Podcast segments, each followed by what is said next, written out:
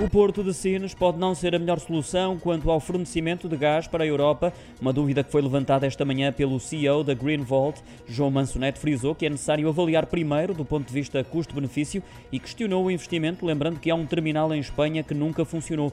Uma questão aflorada por parte do painel Portugal, a Europa e a transição climática e energética, na conferência do 6 aniversário do Jornal Económico e do qual fez parte João Mansoneto. O CEO da Green Vault voltou a sublinhar que o caminho passa necessariamente necessariamente pelas energias renováveis, embora tenha identificado o problema do cumprimento das metas, uma interrogação que deve encontrar resposta, segundo Manso Neto, para a concretização da tão debatida transição energética. A questão fundamental, ainda de acordo com o responsável da Green Vault, passa pelo licenciamento e pela autorização de projetos nesta área.